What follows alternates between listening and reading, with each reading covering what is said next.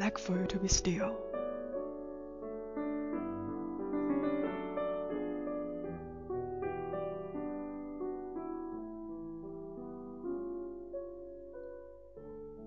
I like for you to be still.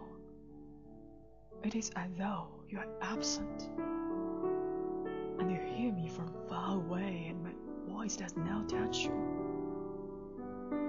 It seems as though your eyes had flown it seems that a kiss has sealed your mouth.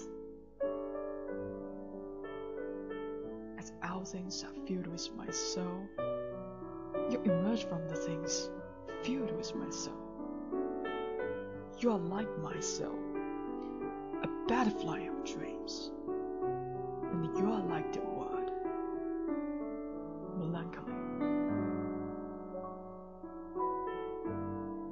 I like for you to be still, and you seem far away.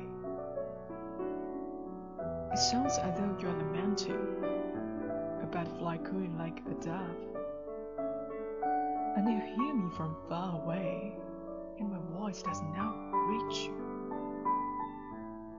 Let me come to be still in your silence. And let me talk to you with your silence. That is bright as a lamp, simple as rain. You are like the night, with its stillness constellations. The silence is that of a star, is remote and candid. I like for you to be still. It is as though you are absent, distant, and full of sorrow. As though you had died.